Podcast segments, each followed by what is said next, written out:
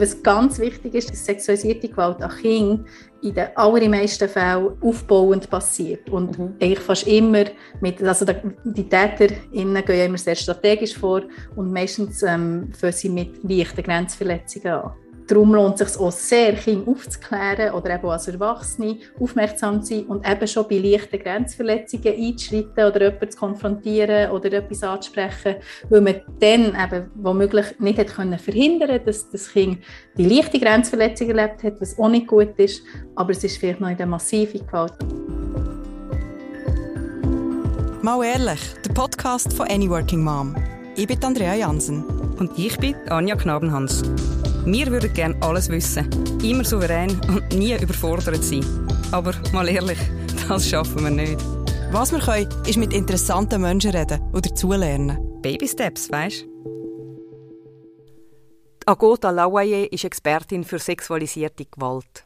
In der nächsten Stunde erzählt sie mir und euch alles, was man unbedingt wissen sollte, wenn man seine Kinder bestmöglich sensibilisieren will. Danke vielmals, dass ihr euch das anhört dass ihr euch auch in diesem schwierigen Thema informiert und damit eben mithelft, um es den Täter und Täterinnen möglichst schwer zu machen.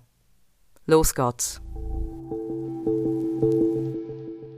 Vielen Eltern fällt es mega schwer, mit ihren Kindern überhaupt über Sexualität zu reden. Und dann ist sexualisierte Gewalt wie nochmal eins obendrauf. Wieso ist es so wichtig, dass wir über das reden? Ich finde es enorm wichtig, weil ich sage dort immer, ähm, sexualisierte Gewalt ist für Kinder wahnsinnig schwierig zu erkennen im Vergleich zu, sagen mal, physischer Gewalt, wo ja schon ein zweijähriges Kind wie äh, intuitiv weiß, ähm, geschlagen werden, das tut weh, da gehe ich zu den Eltern oder später zur Kindergartenlehrerin oder Lehrer ähm, mich beklagen. Und ähm, sexualisierte Gewalt ist halt viel subtiler, tut sehr häufig physisch nicht weh, ähm, oder vielleicht am Anfang nicht, bis es immer wie massiver wird. Und ich sage dort immer, ähm, es ist nicht die Lösung zum, zum ganzen Problem oder zum die Gewalt vermindern, aber wenn Kinder äh, die Sexualität Gewalt nicht einmal erkennen, haben sie wie, nicht einen Hauch von einer Chance, überhaupt eben zu merken, was passiert. Das, was passiert, ist nicht gut und ich brauche Unterstützung oder das ist etwas, was ich jemandem erzählen sollte. Das ist das, was sie nicht machen, meistens erzählen. Ist das Realität. Genau, also da gibt es ja auch verschiedene Statistiken dazu. Jetzt ähm, die Optimus-Studie, das ist so die neueste, was es gibt für die Schweiz, die schon zehnjährig ist, aus dem Jahr 2012, aber recht eine breite Studie. Die sind zum Schluss gekommen, dass 50 Prozent nicht erzählen. Ich kann mir vorstellen, dass es noch, noch viel mehr sind. Mhm. Und was ich dort ja auch sehr spannend finde, ist, von denen, die erzählen, ähm, erzählen über 80 Prozent an einem anderen Kind davon. Oh, okay. Das ist so etwas genau, was ich im Buch aufnehme, einfach so das Thema, also wirklich an Kind gerichtet, hey, was machst du denn überhaupt? Also es kann ja auch jetzt körperliche Gewalt sein und oder sexualisierte Gewalt, aber Kinder vertrauen sich sehr häufig anderen Kindern an, weil es wie einfacher ist. Und, ähm, und für kind, also ich sage nicht, ich will da damit dem Kind, das das nicht gehört, Verantwortung übergeben, aber gleich dem Kind mal sagen, hey, was machst du überhaupt? Oder was ist, was muss man denn machen, wenn das eine Freundin oder ein Freund erzählt? Das finde ich wichtig, in Anbetracht der Sache, dass eben viel äh, als erster Schritt an ein Kind gelangen. Mhm. Du hast gerade gesagt, im Buch, ähm, du hast ein Buch geschrieben, ist das okay? Und äh, das wird noch in der Show Notes verlinkt, ist auch bei uns im Shop erhältlich. Einfach, dass die Leute, die sich jetzt schon denken, ah, Buch, dass die das schon wissen, das ist, äh, wird erhältlich sein eben, du sagst, man muss mit ihnen darüber reden, aber wann? Also wann redet man mit Kindern über Sexualität und über sexualisierte Gewalt? Ich nehme als eine eher, also Sexualität einfach mal als positiv ein bisschen früher. Ja, unbedingt. Und äh, das finde ich wahnsinnig wichtig. Das schreibe ich auch im Vorwort eben vom, vom Buch. Ähm, wenn man noch nie mit dem Kind über Sexualität geredet hat, über die schönen Seiten äh, von Sexualität, über, eben überhaupt Sexualaufklärung, dann soll man das unbedingt zuerst machen. Also es darf wirklich nicht sein, dass man wie Sexualität nicht thematisiert ähm, und aber sexualisierte Gewalt thematisiert. Und ich finde, es muss unbedingt beides parallel immer wieder, muss ja nicht gleichzeitig sein. Und ab wann finde ich eigentlich sobald, ähm, also von klein auf, also sobald man mit Kindern Sachen besprechen kann. Und ich sage dort immer, ähm, oder ich, ich merke immer wieder, dass Eltern äh, so Angst haben, dass sie Kind traumatisieren, wenn sie das würden ansprechen mit ihnen. Oder ja, ich kann doch meinem Kind nicht über so etwas Schlimmes etwas sagen. Und dort möchte ich, immer, oder möchte ich wirklich die Eltern die Angst nehmen und wirklich sagen, das traumatisiert Kind nicht.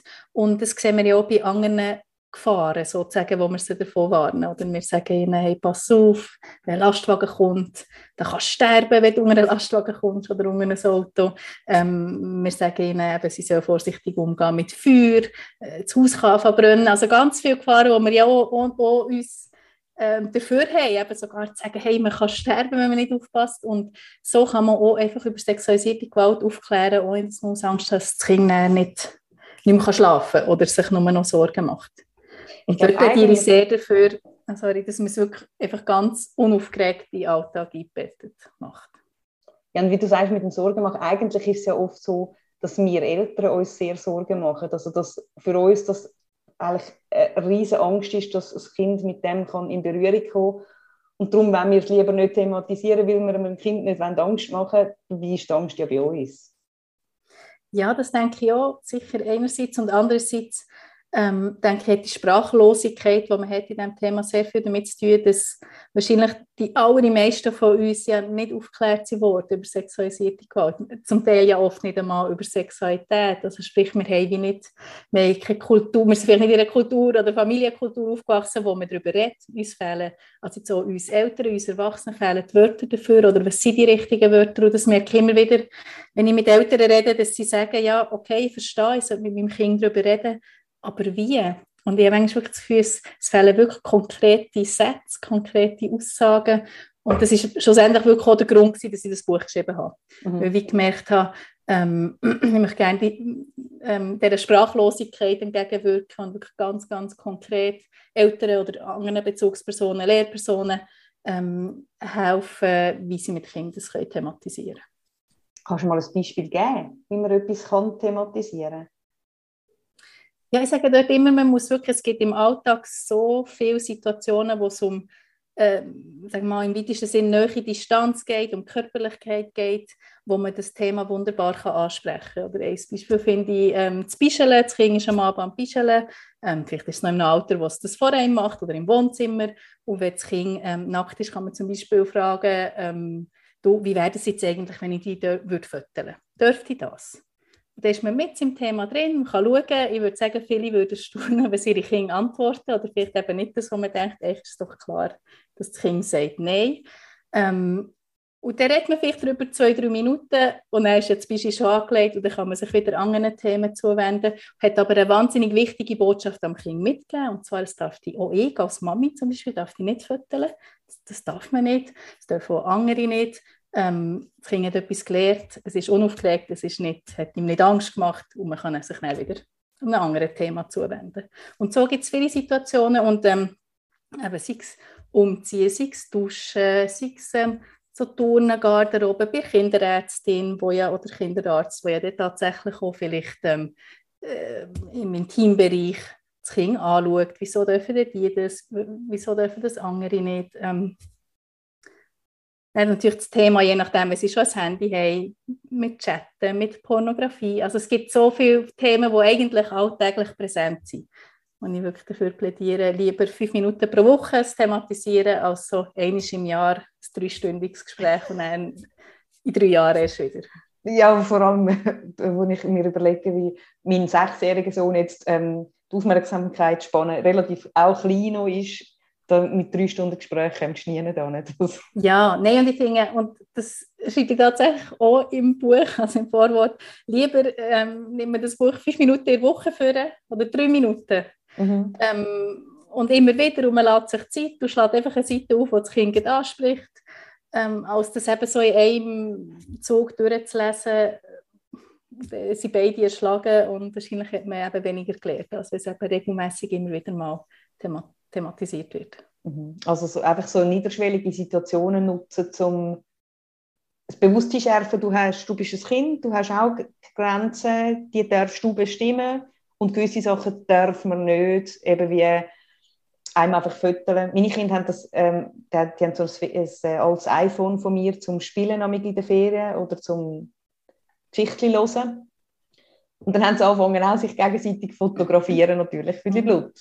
Und dann habe ich also gefunden, okay, äh, weil ich das von dir schon mal irgendwo gehört habe, auf, in einem Instagram-Post, und ich gedacht, gut, das nutze ich jetzt gerade, um mit ihnen mal darüber reden, hey, was ist mit Fotos, dürfen wir die dann noch anderen zeigen, bla bla bla, und das war irgendwie sehr lustig. Gewesen. Aber äh, ich habe das Gefühl, es ist dann noch zwei, drei Mal so gekommen, eben, sind, sie sind noch relativ jung. Wir denken, ja, das wird sich jetzt wahrscheinlich durchziehen, durch das ganze Alter, dass man das immer wieder anschaut.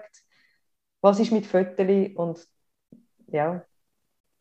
Ja, und gewisse Sachen ändern sich ja auch. Klar gibt es Sachen, eben, die sind nie in Ordnung oder die dürfen vor allem Erwachsene sicher nicht machen, eben, wie zum Beispiel ein Kind ähm, nackt föteln. Und dann gibt es so Sachen, wo, also, was nähere Distanz anbelangt, die ja auch ändern. Oder irgendwann findet das Kind eben vielleicht das München oder die Umarmung, die lange auch schön war, peinlich.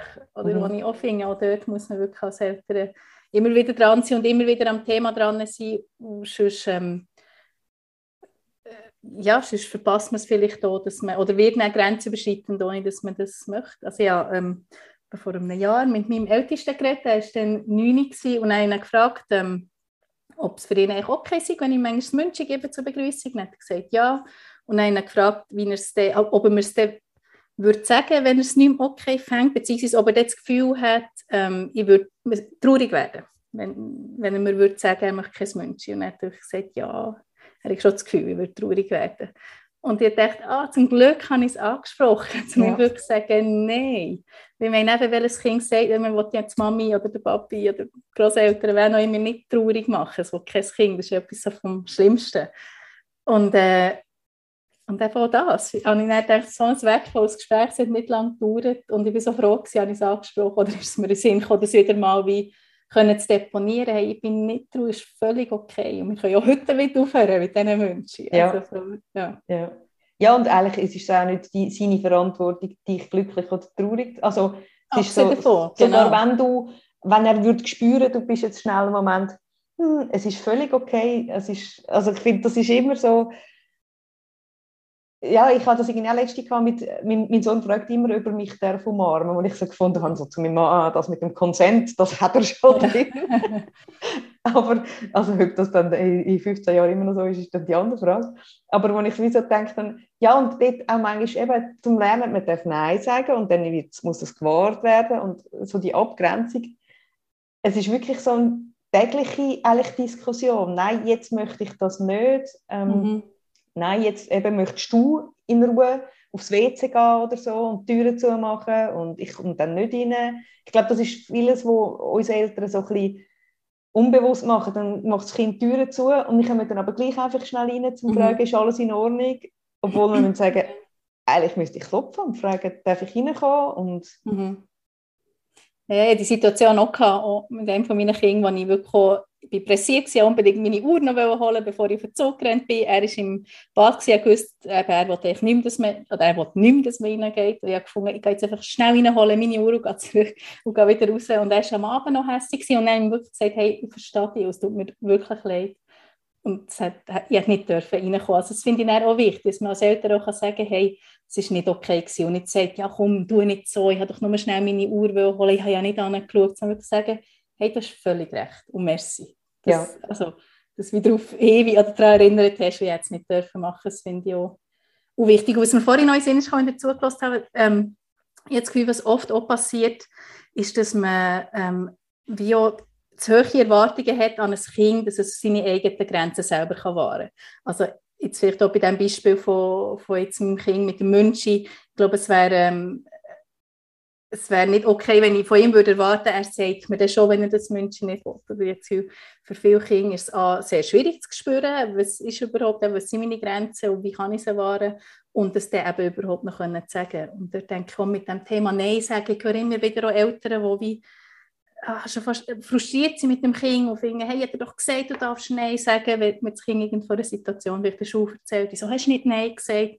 Und ich finde, Nein sagen ist schwierig. Und ich finde, die Info müssen wir, das müssen wir den Kindern sagen. Es ist zwar, man kann sicher üben, man kann besser werden im Nein sagen, aber hey, auch für mich als Erwachsene Nein sagen ist schwierig. Und ja, vielleicht fast täglich Situationen, wo ich im Nachhinein denke, äh, ich hätte, wieso habe ich nicht Nein gesagt, ich habe es nicht geschafft. Ich hocke im Bus, jemand ist, hockt ja, Oberschenkel, Oberschenkel an mich und, und ich schaffe es nicht zu sagen, hey, ist mir zu nahe, sondern ich stehe lieber auf oder gehe davon oder eben mache gar nichts und einfach wieder Kinder sagen, hey, ist zwar super, also super toll, wenn du kannst Nein sagen ist völlig okay, wenn du nicht kannst Nein sagen Weil ich finde, da ist man auch schon wieder in der Prävention drin und in der Thematik von Schuldgefühl, von ja, bin ich denn selber schuld, ich habe nicht können Nein sagen oder ich habe nicht können sagen, dass ich das nicht will.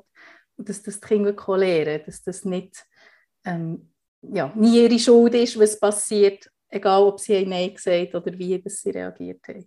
Ja, das finde ich mega wichtig, weil sonst, wenn man ihnen sagt, ich habe dich doch jetzt vorbereitet und bestärkt, dass du kannst Nein sagen kannst, dann fühlen sie sich am Schluss noch schuldig, weil sie, weil sie das nicht geschafft haben. Ja. Mega wichtig. Ja.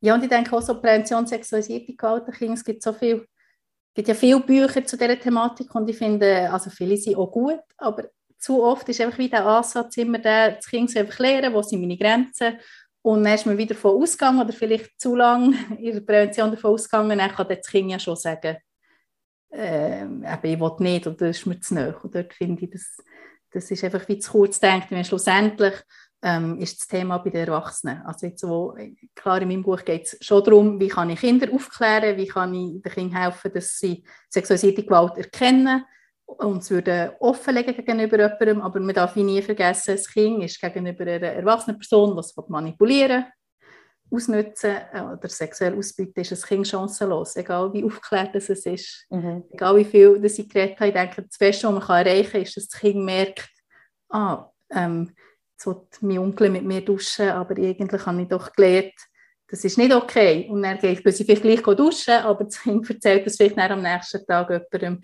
weil sie merkt, es ist nicht okay gewesen. Und das Thema aber an sich, das ist bei uns Erwachsenen, also der Schutz die Verantwortung für den Schutz, die können wir wie nicht abgeben. Wenn ich sage, ich kläre jetzt mein Kind auf und er, dann passiert ihm dann schon nichts. Ja, ja definitiv. Ja, du äh, jetzt eben gerade, hast gerade davon geredet, dass die manipulieren. Wer sind denn so die klassischen Täter, Täterinnen?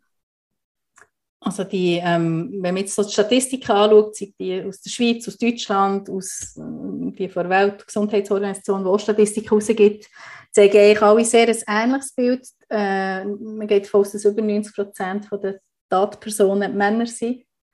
Ähm, und vielleicht um die 10 Prozent Frauen. Eben zum Teil gibt es so etwa die Hälfte der Täterinnen ähm, handeln nicht allein, sondern zusammen mit einem Täter. Und dann gibt es etwa 5 Prozent Frauen, die, die Alleintäterinnen sind. Und ich denke, das ist auch eine Information, die man den Kindern auch muss und darf sagen, sie vor allem ähm, Männer, die Täter sind, aber es gibt auch Frauen. Also das finde ich auch ganz wichtig, weil man das den Kindern nicht sagt, erkennen sie eben womöglich einen sexualisierten Übergriff durch eine Frau, durch Mutter, Tante, Großmutterlehrerin, nicht, weil sie wie denken, dass sie ja nur Männer, die das machen. Mhm. Und gleichzeitig ist es wirklich auch wichtig, äh, zu wissen. Es sind vor allem Männer und dort geht es auch darum, ich denke auf der Erwachsenenebene, nicht darum, eben alle Männer unter Generalverdacht zu stellen, überhaupt nicht, aber einfach dieser Tatsache ins Auge zu schauen und zu sagen, es ist so.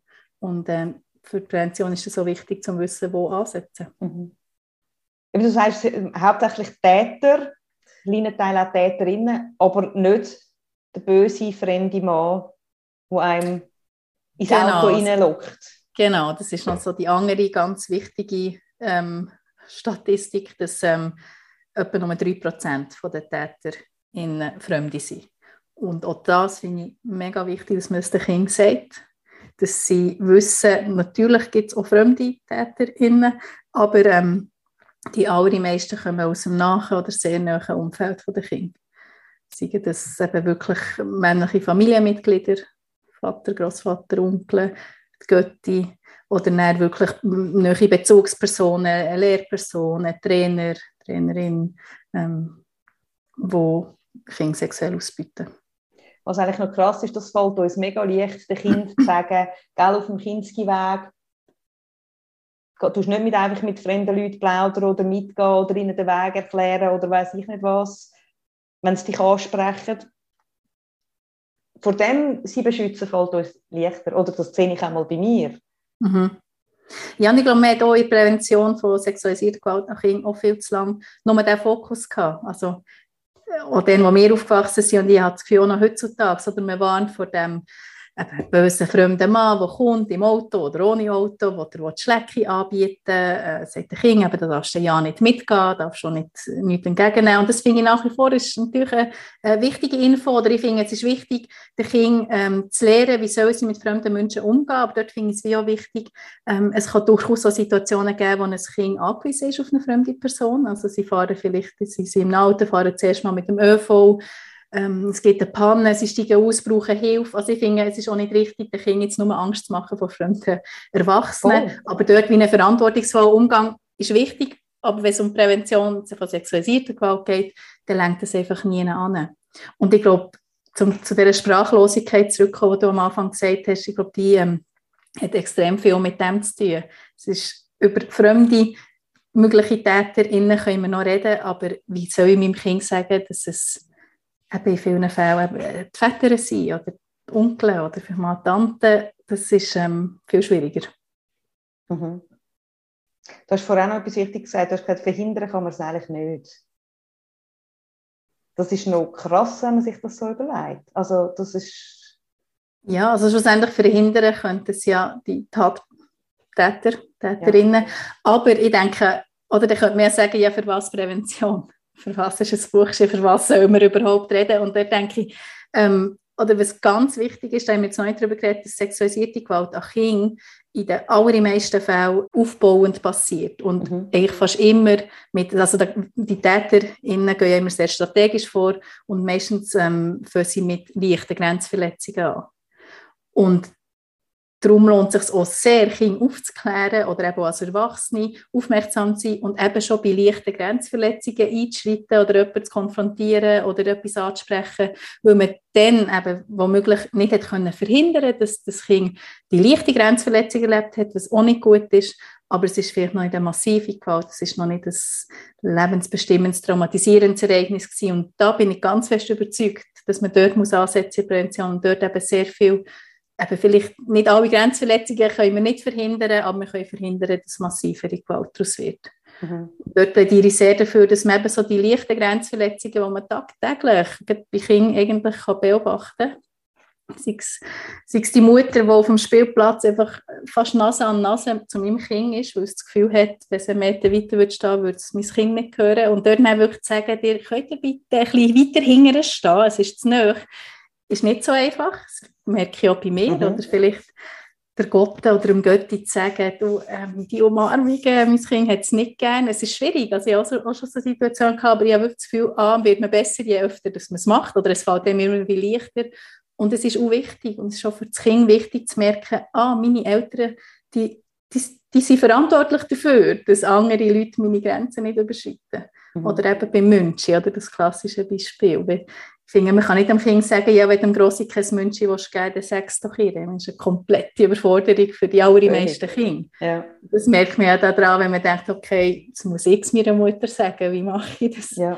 Ich weiss, sie wird beleidigt, sie ist vielleicht eine andere Generation, was auch immer. Und ich finde, erst recht muss man gehen und sagen, du Mami, meine Kinder, die wollen die München nicht. Mhm. Unbedingt, ja. Aber es ist mega schwierig. Also es ist, mega schwierig, ja. Ja, und dort denke ich schon, oh, wir, sind einfach auch, wir leben in einer Kultur, wo wir, keine, wo wir das nicht, wir, wir machen das nicht. Oder nahe Distanz ansprechen ist, ist nicht, ähm, nicht gang und gäbe. Mhm. Und ich denke, es ist schon schwierig, gegenüber Frauen das anzusprechen, wie zum Beispiel das der Großmutter zu sagen. Und ich finde, bei Männern wird es noch mal schwieriger, weil sofort, man will ja, ja niemandem vorwerfen, dass sie vielleicht eine sexuelle Absicht haben und mir das, also, und ich finde, viele Männer reagieren auch so, du, was, willst du mir eigentlich so etwas vorwerfen? Und ich finde, das hat nicht äh, mit den Männern so der Einzelnen zu tun, sondern damit, dass man eben wirklich die Kultur nicht hat, dass man das einfach darf ansprechen dass man darf darüber reden ähm, Darum denke ich, ist sexualisierte Gewalt halt auch immer noch ein Tabuthema. Es wird nicht darüber geredet und man weiß auch nicht wie und man weiß nicht, wie machen, dass die Leute das auch entgegennehmen können. Und ähm, da haben wir sicher noch viel zu tun.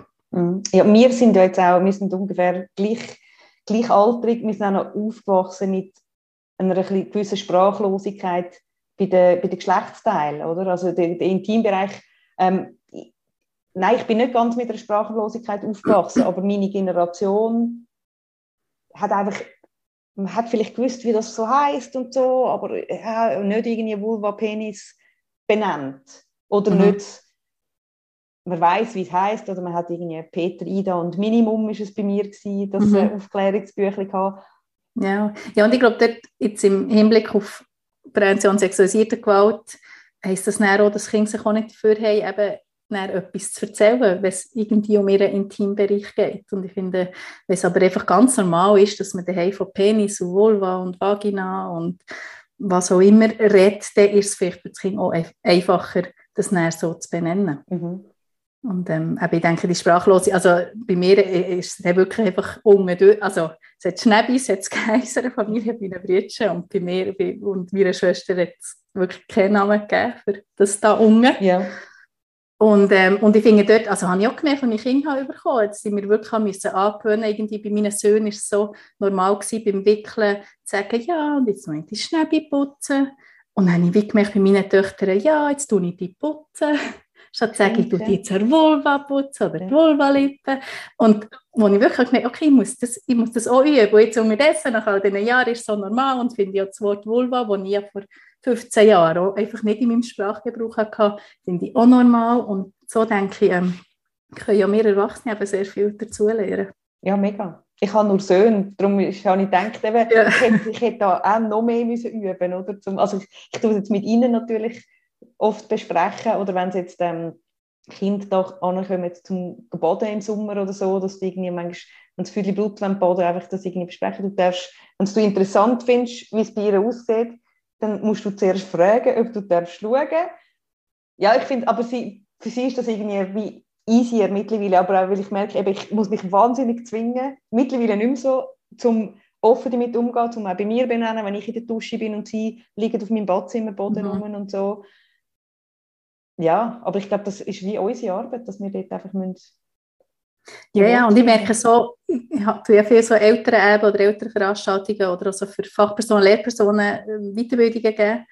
Und äh, ich sage das Wort Penis und Vulva einfach sehr oft, weil es halt, also, ähm, und, ich, und ich merke eben, je nachdem, eben zum Teil zuckt das Publikum zusammen ja. und eben so nach eineinhalb Stunden ein bisschen weniger und dann denke ich, aber dann habe ich ja schon etwas erreicht. Und es ist irgendwie es ist halt ungewohnt. Für unsere ja. Generation, für die allermeisten von uns, ist es einfach ist es ungewohnt. Mhm. Und vielleicht dort noch ein Beispiel, gleich auch zum Zurück auf sexualisierte Gewalt. dass ich mich erinnere ja mal ähm, Eltern begleitet, die haben ja lange bei Opferhilfe gearbeitet, die ähm, ausschließlich Betroffene von sexualisierter Gewalt, Kinder und Erwachsene beraten. Und dann sind Eltern gekommen und haben eben gesagt, ihre glaub, vier-, fünfjährige Tochter hat ihnen erzählt, dass ähm, ein Bub, der bei ihnen auf dem Hof hat gewohnt, ein Jugendlicher, also wesentlich Älteren, haben sie am Fudi angelenkt. Und er ähm, habe ich ein nachgefragt, ja wie denn genau? Und dann haben die Eltern gesagt, das Problem sei, ähm, das Mädchen es nicht näher erklären und ähm, sie haben eben mit dem Mädchen noch nicht darüber geredet,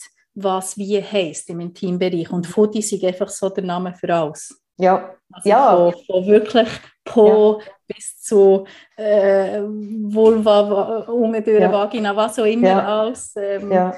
Venushügel. Und, und das war ein Problem gewesen, also dort wirklich herauszufinden, was ist es, was ist nochmal ein Unterschied. Ja, hat der Bub ihre, durch, ja, wo sie die Hose an hatte, für die Touch gegeben, was auch nicht in Ordnung ist. Ja. Aber es ist einfach nicht nochmal etwas anderes, als jetzt wirklich zum Beispiel Vulva ja. angelenkt. Und ähm, dort habe ich auch gemerkt, also man würde nie sagen, ah, mein Kind ist erst vier, ich habe jetzt noch nicht gelernt, was der Unterschied zwischen Fuß und Hang ist oder dass der Fuß wirklich Fuß heisst, sondern wir sagen einfach all dem da bei. Ja. Oder Umbein, das macht ja. man wie auch nicht und dort finde ich genauso selbstverständlich müsste es äh, bei allen Wörtern sein und eben auch im Teambereich, dass die Namen haben und die kann man ganz normal brauchen und dort finde ich es auch noch wichtig, dass man eben nicht nur so die verniedlichen, eben nicht Beispiel sagt Penis, das heisst nicht, dass das Kind nicht auch das Wort Schnäbi darf kennen und soll kennen und darf brauchen, aber dass es wie auch die, die korrekten Begriffe hat, wo, wo es dann vielleicht auch einfacher macht, gegenüber Erwachsenen die dann zu erwähnen, als mhm. so die, die kindlichen Begriffe. Mhm. Und du hast ja gesagt, eben die, die Täter, Täterinnen haben so Strategien, wo sie, wo sie dann langsam vorgehen.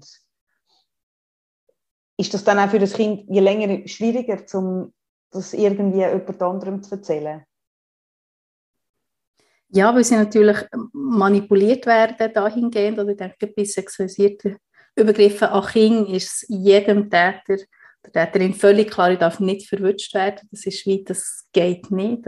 Das, ja, und, ähm, und da gibt es sehr viele Strategien und es sind wirklich, also ich habe hunderte von Fällen begleitet und in all, all diesen Fällen können wir wirklich alle Kategorien nacheinander, äh, alle Strategien abhäkeln, weil sie wirklich angewendet worden sind. Ähm, dazu gehört zum Beispiel, dass dem Kind immer gesagt wird, das, was wir machen, dann bist du eigentlich selber die schuld. Mhm. Ähm, ja, dort ein Beispiel von einem Mädchen, das zu uns ist gekommen, ähm, zur Opferhilfe damals und ähm, also die ist mit der Schulsozialarbeiterin gekommen, weil sie äh, zuerst bei Schule, in der Schule hat offengelegt, sie hat ähm, nicht wollen, dass, dass die Eltern erfahren. Und ähm, dann hat die Schulsozialarbeiterin mit ihr abgemacht, okay, als Zwischenschritt gehen wir jetzt zusammen zur Opferhilfe und dort schauen wir, wie wir deine Eltern involvieren können. Also, wie klar ist, also der Täter war das Familienmitglied, gewesen, aber nicht, nicht die Eltern. Und es war klar, gewesen, man, muss, man kann das nicht ohne Eltern angehen. Und ähm, da ist sie dann bei mir gehockt und ich habe sie gefragt, was wäre denn so, wieso möchtest du deinen Eltern nicht sagen oder was ist denn deine Angst? Und dann hat sie auch gesagt, ähm, ihre Angst sei, dass, wenn sie das den Eltern erzählt, dass sie eben auch nicht mehr zu ihm darf gehen und sie gehen aber sehr gerne zu ihm. Ähm, sie machen immer sehr vielfältige Sachen. Das Mädchen ist zum Beispiel sehr gerne geritten. Und sie hat auch immer, ähm, er war in der Nähe von einem Reithof, er ist auch immer mit ihr reiten. Und ich finde, es zeigt wahnsinnig gut auch den Loyalitätskonflikt auf, wo die Kinder drin stecken. Oder meistens sind die Täter eben nicht der fremde, böse Psychopath, sondern vielleicht eben der liebe Götti, der ganz viele schöne, fähige Sachen macht mit dem Kind natürlich strategisch auch sehr geschickt, eben apropos Strategie. Und äh, das macht es für die Kinder natürlich sehr schwierig, dort irgendwie daraus rauszukommen. Und ja, das ist mir so geblieben, wie sie wirklich gesagt hat, eigentlich möchte sie gerne weiterhin zu ihm gehen, sie möchte weiterhin und mit ihm dürfen reiten, sie möchte einfach nicht mehr duschen müssen oder nach yeah. dem Reiten. Das ist eben so das, ähm, was zu den Übergriffen ist gekommen. Und, ähm, und eine andere Strategie, und das hat das Mädchen auch sehr klar gesagt, ist auch so, den Kindern zu sagen, eigentlich bist du die Schuld an dem, was wir machen. Und ihr hat er dann aber auch gesagt, ja, wenn du nicht immer würdest, reiten dann müssten wir ja nicht immer duschen. Aber wenn du immer reiten dann müssen wir duschen. Und dann immer der Dusche also ist das halt normal, dass man das so macht. Mhm. Und auch dort denke ich, oder wenn das Kind aufgeklärt wäre und hätte gewusst, das ist nicht normal, dann hätte sie es vielleicht schon ein bisschen früher, vielleicht schon ein halbes Jahr früher erkannt. Ähm, oder eine andere Strategie ist halt wirklich dem Kind zu sagen, wenn du, also die Erpressung, Drohung, so wenn du das jemandem erzählst, dann passiert, wenn du das deinen Eltern erzählst, dann, dann kommst du in ein Heim oder dann werden sie mega hässlich sein auf dich oder ähm, sie werden dir eh nicht glauben oder, ähm, oder halt wirklich auch so Drohungen wie de, de, bringe deine Katze um oder das Haustier, also was auch immer und ähm, wo halt auch wirklich mächtig ist, wenn sind Kinder. Oder? Ja, völlig. nicht vergessen, es ist äh, die, die sind da in einem, ja, in einem riesen Dilemma drin, ähm, weil auch ja nicht, also viele Kinder oder Betroffene sagen auch, ich einfach nicht, dass die Mami oder meine Papi traurig wird, ich habe äh, nicht dass sie sich Sorgen machen, ich habe auch nicht wollen, dass eben der Täter ins Gefängnis muss, weil man hat ihn ja eigentlich gern, also es sind ganz viele Faktoren, wo natürlich ein Täter der Täterin sehr kann ausnutzen kann. Was ich mir aber auch noch schwierig vorstelle, wenn ein Kind kommt und sagt, dass ihm sexualisierte Gewalt widerfahren ist, würde ich jetzt als Mutter natürlich im ersten Moment hässig und wütig werden. Also ich hoffe, ich hoffe, dass ich nicht als allererstes mal würde zweifeln, was leider illusorisch wäre, dass ich vielleicht nicht im ersten Moment, also weil ich es einfach nicht würde wahrhaben, sagen, du hast das sicher falsch verstanden oder also Nein, ich hoffe nicht, dass ich so reagiere, aber es ist, ich glaube natürlich, dass man im ersten Moment einfach das wird weghaben. Ja, und dort denke ich, ähm, da können wir jetzt ganz viele Sachen sehen zu dem, was du sagst. Ähm, einerseits denke ich, dürfen wir uns alle nicht überschätzen in unserer, also, oder höchstwahrscheinlich, falls uns das mal passiert, dass unser Kind kommt, dann ist der, die beschuldigte Person in dem Moment oder der Täter sicher jemand, den wir kennen, den wir genauso gut kennen und genauso nächste meistens wie das Kind. Und das macht das Ganze schon mal schwierig. Es macht es schwierig, ähm, das überhaupt zu glauben. Ich denke, ähm, ja, ich höre sehr, sehr häufig von Eltern, die mir sagen, ja, aber wenn mein Kind, so, mein kind mir so etwas würde sagen, natürlich würde ich es glauben. Also man und nachher kommt das Kind und sagt, ja, der, der Grosspapi stichelt mich aber zwischen den Beinen beim guten Nachtschicht lesen. Und schon merkt man, ja, aber bist du sicher? Also ich glaube, eben, dort dürfen wir uns selber wie nicht überschätzen und dort denke ich immer, fast das Wichtigste ist, dass man das sich anlässt, dass man sich gleich ganz Mühe gibt und wie auch sich äh, bewusst ist, Kinder lügen nicht, wenn es um so Sachen geht und dass man sich dann wirklich externe Hilfe sucht. Also das sage ich wirklich auch bei mir. Ich kann noch so eine Fachexpertin sein für sexualisierte Gewalt an Kindern. Ähm, wenn es von meinen Kindern zu mir kommt, äh, ich wäre komplett überfordert. Und das, was ich aber noch wüsste, okay, es gibt Opferhilfestellen, da kann man anrufen, schreiben, anonym oder nicht anonym. Ich kann mal schildern, also das hat mein Kind gesagt und dann mal schauen, wie die uns es einschätzen, was, soll ich, was sind die nächsten Schritte, die ich gehen kann. Und ähm, ja, und, oh, aber ich denke wirklich, ähm, am Kind glauben ist enorm wichtig. Und äh, es gibt sehr viele Fälle, also ich habe wirklich viel, viel, viel Betroffene begleitet, wo man ihnen eben nicht geglaubt hat und wodurch dann das, das Trauma einfach wirklich nochmal viel, viel grösser ist geworden. Und ähm, viele haben gesagt, natürlich leiden sie darunter, was ihnen, also an den sexualisierten Übergriffen, an denen haben sie sehr lange, oder, ja, oder sie sind vielleicht jahrelang dran, oder ein Leben lang dran, die zu verarbeiten. Aber noch fast schlimmer sind die Reaktion von den, eben meistens den nächsten Leuten. Und das ja. nicht glauben, das nicht ernst nehmen, das eben nicht handeln. Und dort ähm, finde ich das Glauben extrem wichtig. Kinder lügen nicht, wenn es um sexualisierte Gewalt geht. Und, und wütig und traurig werden, nur im Sinne von, also dem Kind wie ganz klar machen, ich bin nicht auf dich und du bist nicht verantwortlich für was jetzt mit mir passiert. Es ist super, dass du mir das gesagt hast. Ja, also ich denke, es ist wie sehr verständlich und menschlich, dass man wütend wird. Ich sage dort immer, wenn man es schafft, das am Kind nicht zu zeigen, dann, ist das, dann macht man einem Kind einen grossen Gefallen. Mhm. Oder für ein Kind, das Kind will eben genau nicht, dass man traurig ist, das Kind will nicht, dass man wütend ist auf die Person, die ja eben das Kind gleich immer noch gerne hat, auch wenn es einfach die Übergriffe nicht möchte haben. Und ähm, wenn man es dort schafft, vielleicht für die Viertelstunde ruhig zu bleiben und halt nachher rennen oder schreien, ähm, es tut mir am Kind einen grossen Gefallen. Und wenn es dann halt gleich nicht anders geht oder wenn halt gleich Tränen laufen, finde ich es sehr wichtig, dass man am Kind wirklich sagt, hey, ist mega, mega toll, hast du mir das gesagt und mega mutig, ich bin stolz auf dich, ich bin jetzt traurig und ich weiß jetzt auch nicht, was machen, aber es ist okay und ich kann mir Hilfe holen. Also dass man dem Kind wie auch sagt, hey, ich bin erwachsen, musst, musst nicht Sorgen machen. Mhm. Ich, ich, ich, bin, ich bin 40, ich weiss, wenn ich traurig bin, dann, dann, kann ich mir Hilfe holen. Das ist nicht, also so ein bisschen man kann den Stress im Kind nehmen, oh, jetzt, jetzt weiss die Mami ja gar nicht mehr, was machen, oder sie ist nur noch traurig, dass man wirklich sagt, hey, ich, ich weiss, was ich muss machen muss, mhm. also, wenn mich etwas stresst. So. Und ich, was ich, noch, noch als letztes, was ich ähm, das Gefühl habe, was sehr hilfreich kann sein, ist, oder oft hat man ja so das Gefühl, wenn es um darum geht, ja, habe ich Zweifel oder kann ich das dem Kind überhaupt glauben, dann überlegen dann viele, ja, aber ähm, mein Kind hat doch immer eben zu ihm wollen, also jetzt zum, zum, zum Täter. Es kann doch nicht sein, dass dort so schlimme Sachen passiert sind. Sie hat doch freiwillig gesagt, ich möchte dort hingehen. Und dass man dort sich wirklich auch bewusst ist, eben in welchem Konflikt oder Loyalitätskonflikt die Kinder sind. Und dass das häufig auch einfach die Überlebensstrategie ist von den Kindern, halt gleich sich nichts anzumerken, gleich weiterhin eben ähm, ein fröhliches Kind sein. Also es kann auch sehr viele Kinder wissen, oh, ich darf mir nichts anmerken, sonst passiert ja etwas Schlimmes. Dass man nicht irgendwie wie das Verhalten des Kindes im Fall davon vorwerfen oder dass das nicht Zweifel auslöst. Mhm. Ja, und ich finde das mit dem Glauben, finde ich, ich hatte einmal so einen Fall, gehabt, wo mein, mein jüngerer Sohn noch nicht ganz eins war. Ja, nein, nein, stimmt nicht. Er muss älter sein, weil er hat schon ein bisschen reden Dann ist es wahrscheinlich irgendwann zwischen eins und zwei gewesen, wo er etwas von wegen Penis, das Wort hat er dann schon kennt, irgendwie erzählt hat. Ähm, ich glaube, beim Wickeln selber hat er irgendetwas gesagt. Er hat den Namen von einer Betreuerin gesagt in der Kita und hat gesagt, hat er nicht gern. Also irgendwie, irgendwie den Namen und Penis habe ich nicht gern. Und dann habe ich im ersten Moment gedacht, okay, Mist, was ist da los? Und dann natürlich wie versucht, ah nein, das ist sicher, weißt du, so, es ist dann so das ganze Karussell läuft ab im Kopf, das ist sicher nicht, bla bla bla.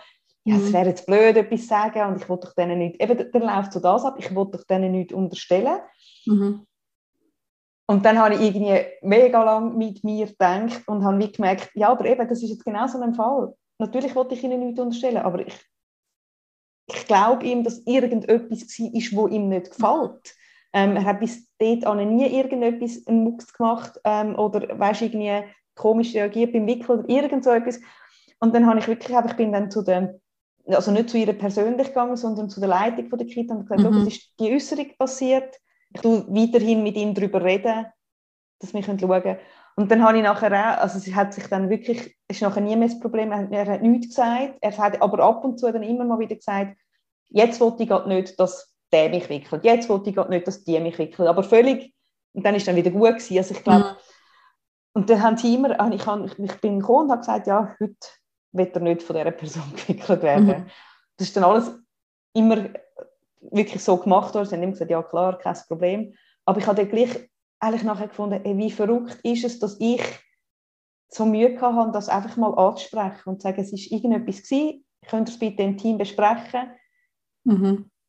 ist, wir ja. haben so Angst davor, irgendwie Leute auf die Füße zu stehen. Ja, total. Und ich denke, was, halt, was man häufig auch, ob bewusst oder unbewusst macht, der erzählt dem das Kind so etwas und dann überlegt man sich, okay, ist es möglich, dass da eine sexuelle Absicht könnte dahinter sein oder irgendeine äh, übergreifende Grenzverletzung oder nicht. Und dort ähm, verwette ich ganz viel darauf, dass man in den aller, allermeisten Fällen natürlich zum Schluss kommt, nein, auf keinen Fall, sicher nicht bei dieser Person und das ist sicher ein Missverständnis. Und dann entscheidet man sich dann nichts zu sagen. Oder? Und ich, darum finde ich es super, es ist trotzdem auch der Gedanke gleich entschieden, das zu deponieren, weil ich finde, das braucht es. Es muss normal werden, dass man das kann sagen kann. Nicht, weil man irgendeine sexuelle Absicht irgendjemandem unterstellen will oder eine Grenzverletzung, sondern einfach, weil man das Kind ernst nimmt. Und wer weiß, vielleicht ist ja wirklich etwas vorgefallen, wo, wo für das Kind nicht gut war, wo man eben ganz unaufgeregt kann, kann besprechen kann. Und ich finde dort, was ich schon auch wichtig finde, ist, dass man also jetzt je nach Alter vom Kind, aber wenn das Kind etwas in die Richtung sagt, dass man schon auch nachfragt. Also zum Teil gibt es wirklich Sachen, wo jetzt nicht im Sinn von das Kind lügt, überhaupt nicht, sondern ein Missverständnis. Also vielleicht ich ein Beispiel jetzt ähm, von uns. Ähm, ich habe ja vier Kinder und meine zwei Eltern haben einen anderen Vater. Also ich bin mit meinem Partner zusammen, habe mit ihm zwei Kinder und mit meinem Ex-Mann meine zwei älteren Kinder. Und ähm, das ist schon ein paar Jahre her, hat äh, mein Kind ähm, gefragt, also mein jetziger Partner, der nicht der Vater ist, gefragt, du, wenn du dir am Schnäbi reibst, wird das auch steif oder wird das auch hart? Und dann hat mein Partner gesagt, ja, das ist bei Erwachsenen ähm, auch so. Und dann ist irgendwie ein paar Tage später ist eben der, ähm, mein Sohn zum Vater und hat dort erzählt, oh Papi, übrigens, wenn sich der, äh, der David am, am Schnäbi reibt, dann wird es steif. Und, ich meine, natürlich, oder? ich meine, es ist sehr eine klare, also er ist gleich schon 65, also im Alter, wo er hat das ganz klar können sagen ja. ähm, Bilder gehen, also verständlicherweise, ich bin auch extrem dankbar meinem äh, Ex-Mann, dass er das ernst genommen hat und ich gesagt, okay, und ähm, mir auch angerufen und er gesagt, du, der gesagt, äh, das gesagt. Und, der, und ich war dort dabei in dieser Situation und ihm das so können klären aber ich habe dann, also meinem Ex-Mann gesagt, red nochmal mit ihm, frag doch ein bisschen nachher, dass er dir das auch noch erzählen kann, die Situation, wie das gekommen ist. Und dort finde ich es schon wichtig und eben da hat mein Sohn überhaupt nichts gelogen, er hat alles gestimmt an dem, was er sagt, aber statt dass man jetzt entweder das abtut und ignoriert oder ein komisches Gefühl bekommt und es nicht anspricht, finde ich äh, unbedingt nachher Fragen ansprechen, beim Kind auch fragen, du wie genau, und nicht im Sinne von suggestiv, mhm. sondern wirklich ähm, zum wirklich wissen, hey, ist jetzt das, ja, denke ich, die richtige Richtung oder löst sich das vielleicht auf? Ja, dort ist der Kontext äh, total dann klar gewesen. Eben, wenn, man, wenn man den versteht, ist es so, ah, okay, gut, aber genau. ja. Ja, und ich denke dort schlussendlich und lieber ähm, eben einiges mehr vielleicht auch ein komisches Gefühl haben oder irgendeinen Verdacht oder ein, ein komisches Bauchgefühl ansprechen als einiges zu wenig. Mhm. Und ich finde, ich würde mir so fest wünschen, dass, dass dort auch niemand irgendwie beleidigt oder wütend reagiert im Sinne von, was, was du mir eigentlich vorwerfen, mein Partner würde, sondern hey, merci vielmals, dass, dass du ernst genommen hast, das Kind. Mhm. Oder? Und ja, und vor allem, es passiert ja, also es passiert und ja. wir haben alle das Gefühl, es passiert nicht bei uns. Ja. Und das kann wie nicht sein. Oder wenn man Zahlen anschaut, über die haben wir noch gar nicht geredet, es ist davon auszugehen, dass mindestens jedes siebte Kind sexualisierte Gewalt erfahrt, irgendwann im Verlauf von seiner Kindheit. Also es sind enorm hohe Zahlen. Bei den Mädchen sind es jedes vierte, bei den Buben jedes zehnte. Also sind doppelt so viele Mädchen betroffen als ähm, Buben. Das heisst, es ist wie nicht möglich, dass wir nicht betroffene Kinder kennen. Und es ist leider auch nicht möglich, dass wir nicht auch Täter kennen. Und ich denke, dort Und das muss man wie zulassen, weil sonst, dass man überhaupt keine Prävention machen kann, das Thema annehmen, wie realisieren, okay, die Zahlen, das sind, die, die sind real und die stimmen und das passiert auch in meinem Umfeld, auch wenn ich es nicht weiß. Gibt es dann auch Kinder, eben du sagst jetzt gerade häufiger Mädchen als Buben, gibt es sonst Kinder, die besonders gefördert sind oder kommt das gar nicht davon? Ja, also ich finde grundsätzlich ganz wichtig, dass man weiß, es kann jedes Kind treffen, also dort eben, egal wie mutig, aufgeweckt, extrovertiert, was auch immer ein starkes Kind ist, ähm, eben gegenüber einer manipulativen, erwachsenen Person, haben Kinder keine Chance. Ähm, gleichzeitig gibt es Risikofaktoren. Ähm, so die wichtigsten sind, dass äh, man leider weiss, dass beeinträchtigte Kinder oder Kinder mit Behinderungen ähm, viel häufiger, also wirklich sehr viel häufiger Opfer von sexualisierter Gewalt werden und ähm, das finde ich immer sehr traurig, dass ähm, man gleichzeitig auch weiss, dass man äh, Kindern mit Behinderung auch weniger Glauben schenkt, wenn sie es dann offenlegen. Also nicht ja. nur erleben sie es häufiger, sondern man glaubt es ihnen nicht. Ähm, ein anderer Risikofaktor ist Vernachlässigung, halt das Kind, das vielleicht daheim äh, zu wenig Liebe, Fürsorge, Zuneigung bekommt, ist dann vielleicht auch viel, noch, noch vielleicht ein bisschen einfacher zu manipulieren mit eben viel Liebe und Zuneigung von einem Täter. Und äh, der dritte Risikofaktor sind tatsächlich Kinder, die schon mal Gewalt erfahren haben. Und dort sage ich, das ist nicht der einzige, aber ein wichtiger Grund, dass man auf keinen Fall in der Erziehung ähm, Gewalt anwendet, weil dann einfach ein Kind lernt, okay, zu, zu Liebe gehört das auch dazu. Oder ich habe meine Eltern gern, sie schlimme, also wird es etwas sein, wo man einfach wie muss erdulden von den Eltern, Sachen, wo sich unwohl anfühlen oder wo vielleicht wehtun. Und da weiss man wirklich auch, dass so Kinder einfach eher auch wieder Opfer von Gewalt werden, wenn er Gewalt auch immer, und das vielleicht auch länger nicht erkennen als Problem, weil sie denken, es gehört dazu. Mhm. Mhm. Und würdest du empfehlen, Täter, Täterinnen dann direkt anzugehen oder sich direkt an eine, an eine Opferhilfestelle oder an die Polizei oder was auch immer zu wenden? Ich würde auf keinen Fall ähm, den Täter oder Mutmacher oder die beschuldigte Person ähm, konfrontieren. Es passiert unhäufig. Und ähm, das ist wirklich das Problem, das möchte ich gerne, da möchte ich gerne kurz ausholen, dass, ähm, oder man stellt sich vor, das Kind hat etwas gesagt, wirklich eindeutige, eindeutige ähm, Übergriffe erzählt und dann konfrontiere ich den, den Täter. Und meine kennen, aber wirklich kennen, wird sagen, oh ja, stimmt, ah, das habe ich gemacht, ich höre auf damit, merci, hast du mir es gesagt. Das ja. ist absurd wird kennen. Also jeder wird es abschlitten. Und, und das Problem ist, dann haben wir das Gespräch geführt. Man weiß immer noch nicht, ist, oder man, man hat ja oft den Anspruch, ich, ich führe jetzt das Gespräch und hoffentlich stellt sich heraus, es stimmt gar nicht. Ja, natürlich. Ähm, das findet man natürlich nicht raus, weil es wird sicher abgeschritten. Vielleicht kann es so sein, es nicht passiert ist, aber auch wenn es passiert ist, wird es abgeschritten. Und ich behaupte, dass man aber nach so einem Gespräch noch viel Schaden angerichtet hat. Einerseits hat man den Täter vorgewarnt, oh hoppla, das Kind redet, ich muss das Kind vielleicht noch mehr unter Druck setzen oder ihm drohen oder, ähm, oder oh, ich muss Beweise vernichten. Vielleicht wäre, was weiß ich, Fotos, Video nicht so selten, man, wo man her kann, ja, vernichten ähm, auch für ein mögliches Strafverfahren ähm, ist die Person vorgewarnt, ist auch nicht gut. Und und dort denke ich vor allem auch, und das habe ich sehr häufig beobachtet, auch bei den Beratungen, Begleitungen von, von Familien oder von Eltern, dass dann plötzlich das bröckelt mit dem, vorher haben sie dem Kind ganz klar geglaubt, haben den Täter konfrontiert, dann hat man eine erwachsene Person, die sich sicher sehr gut vorbereitet hat, das Gespräch muss ich vielleicht mal führen, die super gut argumentieren kann, wie halt der Erwachsene, versus ein Kind, das mhm. irgendwie Heppklapp hat versucht, das den Eltern offen zu legen und dort dann beim Kind zu bleiben und zu sagen, und ich glaube gleich am Kind, obwohl jetzt das so gut das eigentlich erklärt hat, dass das alles gar nicht kann sein kann, mhm. das ist dann schwierig. Und darum sage ich, es gibt wie, also für mich spricht alles dagegen. Und ähm, viel eher unbedingt sich Unterstützung suchen. Und es gibt ja wirklich ähm, in der Schweiz 60 Opferhilfestellen, also egal wo man wohnt, sollte es eine in der Nähe haben.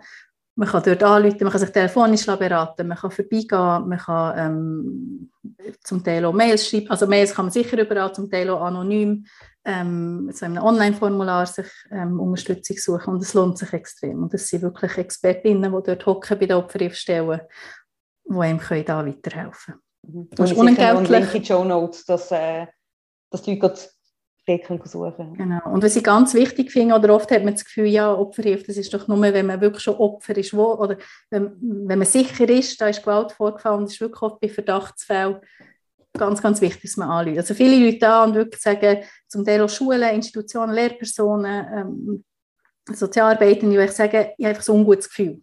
Mhm. Dann kann man wirklich zusammen anschauen, okay, was hat so ein gutes Gefühl ausgelöst, was hat man beobachtet, was sind die Aussagen womöglich vom Kind und dort wirklich mal das mit der externen Person, die nicht emotional involviert ist, in dem Fall können anschauen, ist enorm hilfreich. Ja, ich glaube, gerade die emotionale Verbindung ist sehr schwierig dann in so einem Fall. Ja. Ja, und eben dort denke ich, wie ich schon gesagt habe, ich glaube, wir dürfen uns dort nicht überschätzen. Also, das sage ich wirklich auch von mir, ich wäre komplett überfordert. Ist auch noch entlastend, ehrlich ja. zum Hören, dass man nicht das Gefühl hat, ich habe jetzt das gemerkt, jetzt habe ich mir das Buch von Agota bestellt und genau. jetzt muss das sitzen, weil es sitzt nicht. Oder? Ja. ja. Genau. Und das ist auch, also am Schluss des Buches hat es kurz äh, einen Abriss. Wir zu dem können wir ein ganzes Buch schreiben, was soll man machen, wenn das Kind wirklich etwas veräußern Aber ich denke, von all diesen Punkten das Wichtigste ist wirklich, nebst dem im Kind glauben, ist wirklich eine, äh, ähm, bei einer Stelle sich Unterstützung suchen, mhm. die darauf spezialisiert ist. Mhm. Ein Punkt, wo wir noch nicht darüber geredet haben, ist eigentlich äh, sexualisierte Gewalt unter Geschwistern. Wobei ich das eben, dann das Wort Gewalt schon fast schwierig finde. Wann ist, wann ist es Experimentieren, Körper kennenlernen, Grenzen testen und ab wann ist es Gewalt? Ja, ich finde es ein wichtiges Thema. Ähm, weil das häufig, ich würde sagen, das ist innerhalb von dem Tabu nochmal ein, ein Riesentabu. Es gibt sehr viele Fälle von ähm, sexualisierter Gewalt von Geschwistern, meistens von deutlich älteren, also nicht die Geschwister, die eins, zwei Jahre älter sind. Natürlich wäre auch das möglich, sondern die vielleicht fünf, sechs, sieben, zehn Jahre älter sind. Wir haben bei Opferhilfe wirklich viele so Fälle begleitet und wo oft ähm, die Familien, also die Eltern komplett überfordert waren und wirklich, ähm, ich muss sagen, nicht gut reagiert haben ähm, wo ich denke, für viele ist das einfach, das ist so unvorstellbar. Und da ist man wirklich auch als Eltern so in einem Dilemma, oder was macht man da, dass man, das einfacher ist, am Opfer nicht zu glauben, ja. als zu glauben und nachher, nachher bricht Familie, also und nachher was, oder? Ja, ja total. Ja, und man hat ja, es ist ja nicht ein Onkel, wo man noch ein bisschen weniger gern hat. Genau, wo man wirklich noch sagen kann, wir können Beziehung abbrechen, wir haben ja. das Kind. Ja. Und dort, also dort ist recht, oder sich unbedingt äh, Hilfe suchen. Und eben sich, aber gleich sich bewusst sein, es gibt, es gibt wirklich nicht so selten sexualisierte Übergriffe unter Geschwistern. Und ähm, da kommt mir auch ein Fall sehen. Also gut, er war ähm, deutlich älter gewesen, ähm, der hat da ist, ist wirklich auch sehr strategisch vorgegangen. Als Jugendlicher mit der äh, fast zehn Jahre jüngeren Schwester ähm, hat er ein Leiterli-Spiel äh, äh, umfunktioniert und je nachdem, wo man war, ist es nicht zu sexualisierter Gewalt gekommen. Also dort ähm, für die Schwester ein lustiges Spiel für sehr lange Zeit, bis sie es dem Mann erzählt hat. Und ähm, du hast eben noch gefragt, ja, was ist denn ähm, gemeinsam Körper entdecken und was ist, ist dann wirklich grenzüberschreitend? Ich glaube, schlussendlich gelten die gleichen Regeln, finde ich, wie auch mit Fremden, also Ungeschwisterte wie unter Nicht-Geschwisterte. Oder ich meine, natürlich, äh, so, ähm, Geschwisterte dürfen Doktorle, also das sogenannte Körper, Körper entdecken, aber sich halt genauso an die Regeln halten von eben, es müssen beide einverstanden sein, man tut sich nicht irgendwo reinstecken, ähm, wenn, wenn jemand Stopp sagt, hört man sofort auf, man darf nicht vom anderen verlangen, dass das ein Geheimnis soll sein und ich finde auch dort, bei Geschwistern, finde ich so die Dreijahresregeln, die jetzt nicht in Stein ist, aber finde ich auch dort einen guten, wie sagt man, Richtwert, oder? dass wenn jetzt halt ähm, das Kind zwölf ist und die Schwester vierjährig, dann ist es vielleicht nicht mehr so angebracht, dass sie zusammen baden. Mhm, ist das grosses Vierjährige am Brütsch, weil das Machtgefälle viel zu gross ist, weil die Vierjährige natürlich sehr viel würde mitmachen wo vielleicht die Zwölfjährige findet, und das ist jetzt lustig, das machen wir. Und äh, dort wie nicht von Konsens kannst reden, weil genau das Machtgefälle zu gross ist. Und dort ja. finde ich, oder auch Dökterle, oder das ist jetzt bei uns auch so, jetzt meine Kleinste ist vier, die älteste ist elf. Ähm, ich finde eben zum Beispiel die zwei, die jüngste und älteste, die dürfen nicht zusammen Dökterle. Also, ja. also, würde sie vielleicht auch gar nicht wollen, aber wenn es jetzt ein Thema wäre, dann würde ich wirklich ganz klar sagen, beiden, aber vor allem am Älteren, hey, das darfst du nicht. Ja. Das glaube ich dir nicht. Das ist ja. nicht okay, du bist, bist zu weit weg vom Alter her von ihr. Ja. Gibt es noch etwas, was wir vergessen haben, was noch mega wichtig ist? Nein, mir kommt noch so ein Beispiel sehen, äh, aus meiner Beratungstätigkeit, wo ich auch finde, das zeigt so gut auf, wieso dass ich echt das Buch geschrieben habe oder wieso dass man muss, ähm, Kinder aufklären. Und zwar ähm, haben wir da mal einen Vater gehabt, der uns hat angerufen und erzählt hat, er hat zwei Töchter, fünf und sieben. Und sie sind jetzt vor kurzem gezügelt und weil sie gezügelt sind, haben sie ein neues, eine neue Babysitterin gebraucht. Also die, ihr heute Mädchen, also die alte Babysitterin ist wie weit weg gewohnt. Und das haben sie dann ihren Töchtern gesagt, gell, wenn wir jetzt zügeln, jetzt suchen wir eine neue Babysitterin. Und äh, da hat das Mädchen sehr schade gefunden und dann hat die Jüngere gesagt, ah, ist mega schade, du warst so schön gewesen mit dieser Babysitterin und sie hat selber auch so schön gestreichelt zwischen den Baby beim Einschlafen. Und, ähm, und für das Mädchen, die hat überhaupt kein Unrechtsbewusstsein gehabt, dass das irgendwie ein Übergriff ist. ist einfach, sie hat das etwas Schönes gefunden. Es ist auch, hat ihr auch ein schönes Gefühl gegeben. Mhm. Ähm, und äh, dort denke ich, ja, wie ist es so geblieben, ähm, finde ich es einfach sehr wichtig, dass Kinder wirklich so ein Unrechtsbewusstsein haben sie nicht automatisch, eben gibt bei sexualisierten Übergriffen nicht, sondern äh, man muss ihnen sagen, du, es darf auch die liebe Babysitterin darf die nicht an die Vulva streichen. Das darf man, ist einfach verboten. Oder wie auch immer, dass man es erklärt, je nach Alter kann man mehr ausholen, weniger ausholen. Aber ähm, das äh, finde ich enorm wichtig. Und dann wäre es vielleicht gleich. Oder jetzt, hat die Fünfjährige vielleicht eben äh, überhaupt nicht das Gefühl, dass das ein Problem war und irgendwann ähm, die eigene Sexualität oder hat sie vielleicht eigene ja, sexuelle Gefühle anderen gegenüber und dann wird es meistens zu einem Problem. Oder? Und er sich daran erinnern, oh, eigentlich habe ich das aber in dieser Form schon mal erfahren, aber von jemandem, der das gar nicht hätte sollen sein. Also es holt ja die meisten dann gleich auch ein. Mhm. Also in der Retrospektive. nicht schlimm gefunden, also ist es ja kein Problem. Ja. Und vielleicht noch zum Schluss gleich, ich finde, was auch wichtig ist, so Prävention sexualisierter Gewalt an Kindern ist eine gesamtgesellschaftliche Aufgabe. Also ich finde, eben, Kinder aufklären ist wichtig, ja. Noch, noch wichtiger ist, dass wir Erwachsene uns dem Thema annehmen. Das müsste mit auseinandersetzen, eben, dass man Sachen anspricht, dass man Grenzverletzungen anspricht. Und dort möchte ich wirklich auch alle Erwachsenen, ob Eltern, Bezugspersonen, was immer äh, ermuntern, dass man das Thema aufbringt. In der Nachbarschaft, im Schuttiverein, in der Schule, im, in der Musikschule, im, im, im Zirkus, im Zirkuskurs, was weiß ich, und wirklich nachfragt, wie geht ihr mit näher Distanz um? Wie, wie geht ihr, was macht ihr für Prävention? Wie könnt ihr sicherstellen, dass die Kinder in der Schule geschützt sind vor sexualisierten Übergriffen der Erwachsenen? Und dort wirklich das auf, auf das Parkett bringen. Jetzt mhm. wird sich noch sehr viel ähm, sehr viel mehr in Bewegung kommen, weil man wie würde merken, oh, hoppla, vielleicht machen wir gar nicht genug oder man sollte noch mehr machen. Und ähm, wir können eben das Thema enttabuisieren. Mhm. Oder also, also ich nehme an, Täterinnen, Täter sind durch das auch abgeschreckt. Wenn's, wenn man irgendwie vor einem Pfadilager ganz klar am Elternabend sagt, Hört, es ist mir mega wichtig, könnt ihr mir sagen, wie ihr das macht, mit sexualisierter Gewalt, mit im Zelt übernachten, mit Latrinengängen, bla bla bla dann ist nur schon mal das Bewusstsein erwacht, oder ist das, wäre das genau. schon, schon ja, nein, das, nein, das finde ich ein mega wichtiger Punkt. Schlussendlich geht es ja in Prävention sexualisierter Gewalt immer darum, wie kann man die Schwelle erhöhen, dass es für Täter oder potenzielle Täter schwieriger wird, übergriffig zu werden. Und ähm, es ist nichts abschreckender als ein Umfeld, eine Familie oder Eltern, die anschauen. Und das ist genauso, also ähm, finde ich, ein ganz wichtiger Punkt, den du erwähnst, dass äh, potenzielle Täter ja sich wirklich auch überlegt, ähm, welches Kind eignet sich als Opfer oder wo komme ich vielleicht zu dem, wo ich, wo ich als Täterin möchte. Und er merkt, oh, da sind aber Eltern im Hintergrund, die, sind die, die wagen sich das Thema anzusprechen, die schauen an, die nehmen kein Blatt die thematisieren das aktiv, dann, dann komme ich zum Schluss, nein, das Kind, das ist zu riskant, oder? Mhm. Und ich denke, das ist so zehn, dass man muss immer überlegen, wie kann man Schwelle erhöhen, eben auch in den Institutionen. Also Institutionen können extrem viel machen, Schulen, ähm, damit Kinder geschützt sind, damit es nicht passieren kann, dass eine Lehrperson übergriffig wird. Da gibt es ganz viele Instrumente, wo viele Schulen dran sind. Ähm, ich denke, man könnte durchaus so noch mehr machen.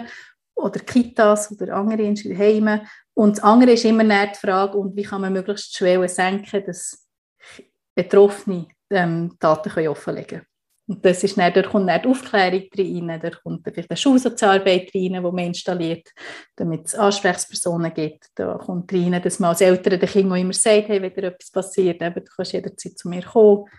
Ähm, also es ist immer so, Hürden, Hürden erhöhen, Schwellen senken. Ja. Hürden erhöhen für TäterInnen, Schwellen senken für die Betroffenen. Mhm.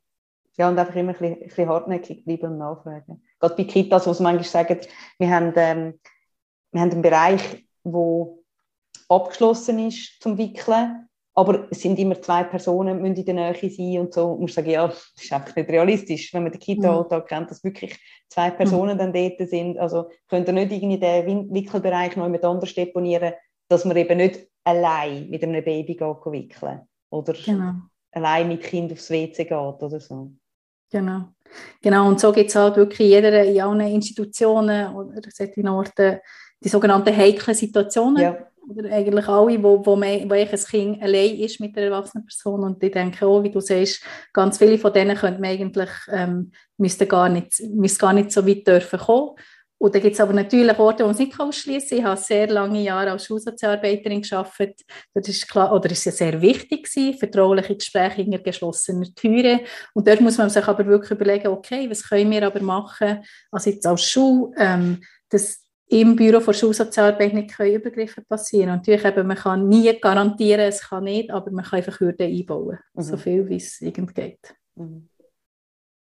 Schön, wir haben mega viel angetönt. Ich hoffe, mega vielen Mut gemacht und auch ein bisschen aufzeigt, eben, dass, dass wir alle da zu kämpfen haben.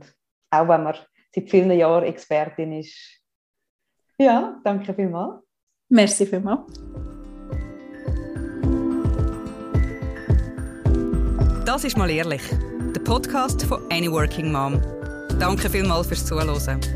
Musik und Support von den Jingle Jungle Tonstudios. Ihr findet uns auch auf anyworkingmom.com, auf Instagram, Facebook und Pinterest. Bis gleich!